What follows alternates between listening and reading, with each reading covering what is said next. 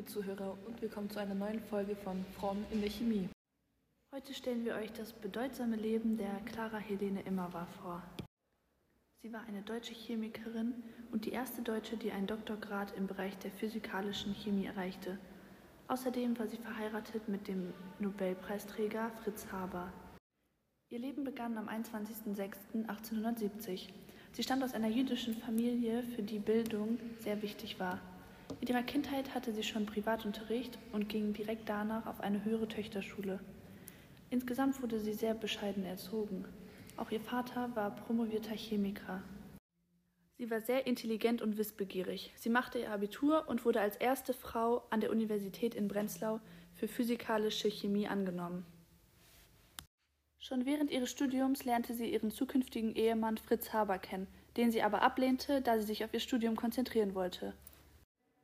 Bevor der Dekan Clara das Doktordiplom übergibt, mahnte er, Frauen sollten nicht in die Universität hineinströmen, sondern ihre schönste und heiligste Pflicht als Hort der Familie erfüllen. Doch Clara schwörte, Ich werde die Wahrheit fördern und die Würde der Wissenschaft verteidigen. Kurz danach arbeitete sie für wenige Jahre im Chemischen Institut. Für die Chemie war sie sehr wichtig, da sie den Beleg für die Löslichkeit von Schwermetallen lieferte. 1901 heiratete sie dann den Nobelpreisträger Fritz Haber. Aus dieser Ehe entstand ein Kind. Gemeinsam mit ihrem Mann wollte sie das Nährstoffproblem in der Landwirtschaft lösen, indem sie Ammoniak als Grundlage für künstlichen Dünger synthetisieren. Sie forschten allerdings nur eine kurze Zeit an diesem Projekt, da ihr Mann nicht wollte, dass sie als Frau in der Chemie auffällt, da ihre Umgebung sehr frauenfeindlich war. Als Frau hatte sie schwer, wissenschaftlich zu arbeiten und wurde von dem Vorstand nicht akzeptiert. Ihr Mann verreiste und gab ihr Hausverbot am Institut. Dagegen protestierte sie aber sofort und wurde daraufhin in die Psychiatrie eingewiesen. In einer Biografie von Gerrit von Leitner wird sie als überzeugte Pazifistin beschrieben. Sie lehnte den Krieg sowie allgemein bewaffnete Auseinandersetzungen ab. Ihr Mann hingegen arbeitete eng mit dem Militär zusammen und bereitete sogar einen Gaskrieg vor. Clara und Fritz Haber waren geniale Wissenschaftler.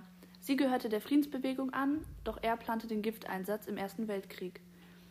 Grund ihres Streits war dann die Frage, ob Chemie als Waffe eingesetzt werden darf. Der erste militärisch erfolgreiche Gasangriff von deutscher Seite wurde persönlich von Fritz Haber geleitet. Aus Protest gegen die führende Rolle ihres Mannes nahm sie sich dann 1915 das Leben. Nach Habers Verfahren wurden am 22. April 1915 bei Ypern in Flandern 150 Tonnen Chlorgas auf die ungeschützten gegnerischen Soldaten abgeblasen. Die Chemikalie wurde in den eigenen Schutzgräben in Stahlflaschen deponiert und sobald der Wind günstig stand, durch Bleirohre geleitet und freigesetzt. Für Clara Haber war das Ereignis eine Katastrophe, für ihren Mann hingegen aber ein Triumph. Als Haber wenige Tage später Hause seinen Sieg feiert, trifft Clara Immerwahr eine Entscheidung und wählt den Freitod und erschoss sich im Garten der gemeinsamen Villa mit seiner Dienstpistole, da sie nicht mit der führenden Rolle ihres Mannes und dem Interessenkonflikt klarkam. Wir hoffen, die heutige Folge hat euch gefallen und bis zum nächsten Mal.